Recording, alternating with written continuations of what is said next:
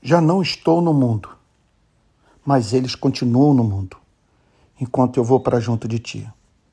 Pai Santo, guarda-os em teu nome que me deste, para que eles sejam um, assim como nós somos um. Trecho da oração sacerdotal de Cristo, João capítulo 17, verso 11. Essa passagem é o locus clássicos da doutrina da unidade da igreja. Vamos aos pontos. Primeiro, a igreja não conta mais com a presença física de Jesus. Já não estou no mundo. O que hoje temos é o registro da sua mensagem nos quatro evangelhos. Isso é um problema. Não bebemos mais direto da fonte. Estamos sujeitos às interpretações que fazemos da mensagem de Cristo. Segundo, a igreja está no mundo, sujeita ao seu ódio e à sua influência. Eles continuam no mundo de Jesus. Cristo criou um problema para a igreja. Ela tem de viver o amor no mundo de agressividade. Há uma cultura de morte, desamor e rebelião. As instituições religiosas podem se deixar cooptar pelo mundo.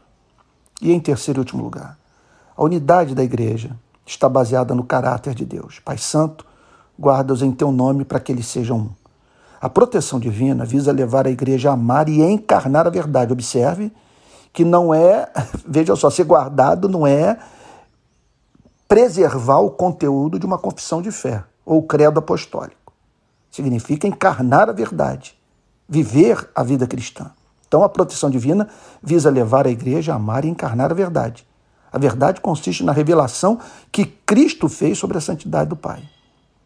Quando vários seres humanos são levados a um só tempo a crer no caráter do Pai, a unidade é inevitável. Essa unidade baseada na revelação é a prova cabal que há seres humanos nesse planeta que tiveram encontro com Deus. Quando a unidade evapora? À luz dessa passagem, quando três tragédias acontecem.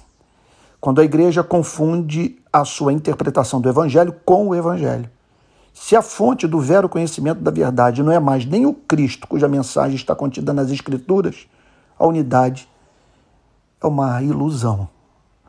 Segundo lugar, quando a igreja é absorvida pelo mundo, por medo, fraqueza, inconsistência interna. E por fim, quando o fundamento da comunhão não é exclusivamente o caráter do Pai revelado por Cristo.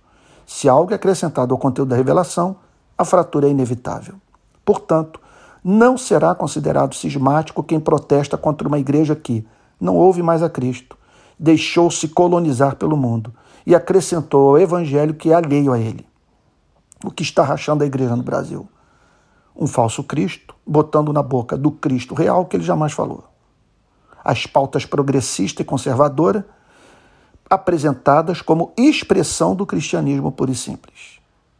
E a associação do evangelho a projetos de poder político incompatíveis com os valores do cristianismo. Há uma diferença entre divisão e cisão. A cisão é sempre pecaminosa porque sempre significa cristão se separando por motivos tolos e insignificantes. A divisão, contudo, pode se tornar necessária, uma vez que a consciência cristã esclarecida pode exigir que cristãos se apartem de instituições que corromperam o Evangelho, seja por subtrair algo essencial da verdade, seja por fazer acréscimos que descaracterizam a verdade. Não espere jamais silêncio dos verdadeiros cristãos quando a igreja incorrer nos erros, nos erros que eu acabei de mencionar. Nessas horas, ficar calado em nome do amor é pecado. Quem deve, portanto, ser acusado de cismático é quem fez acréscimo à mensagem de Cristo.